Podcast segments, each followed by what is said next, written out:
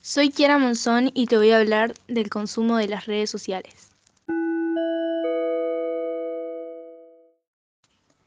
Las redes sociales en tiempo de pandemia.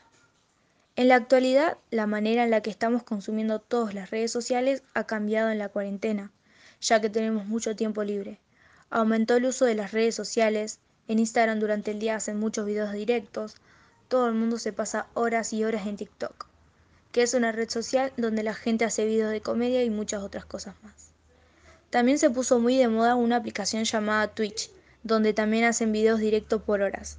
También se viralizan los hilos de Twitter y otras cosas. Las consecuencias en cuanto a la salud hay varias, principalmente la vista. El uso de anteojos aumentó tras estar todo el tiempo con el celular. En cuanto a lo político, hay muchos disturbios por las noticias falsas y mala información.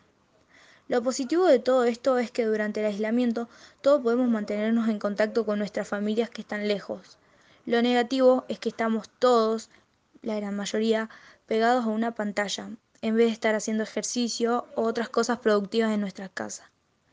Lo que hacen para mantenernos conectados al celular son las notificaciones. Dejamos solo por un minuto el celular y nos llega otra notificación de cualquier red social y volvemos a estar con el celular. Pretenden examinar nuestras personalidades y luego hacer pruebas con computadoras para ver cómo funciona la mente humana. Lo que yo sugeriría sería disminuir el uso de las redes sociales, que haya horarios para estar un rato con el dispositivo y no estar todo el tiempo.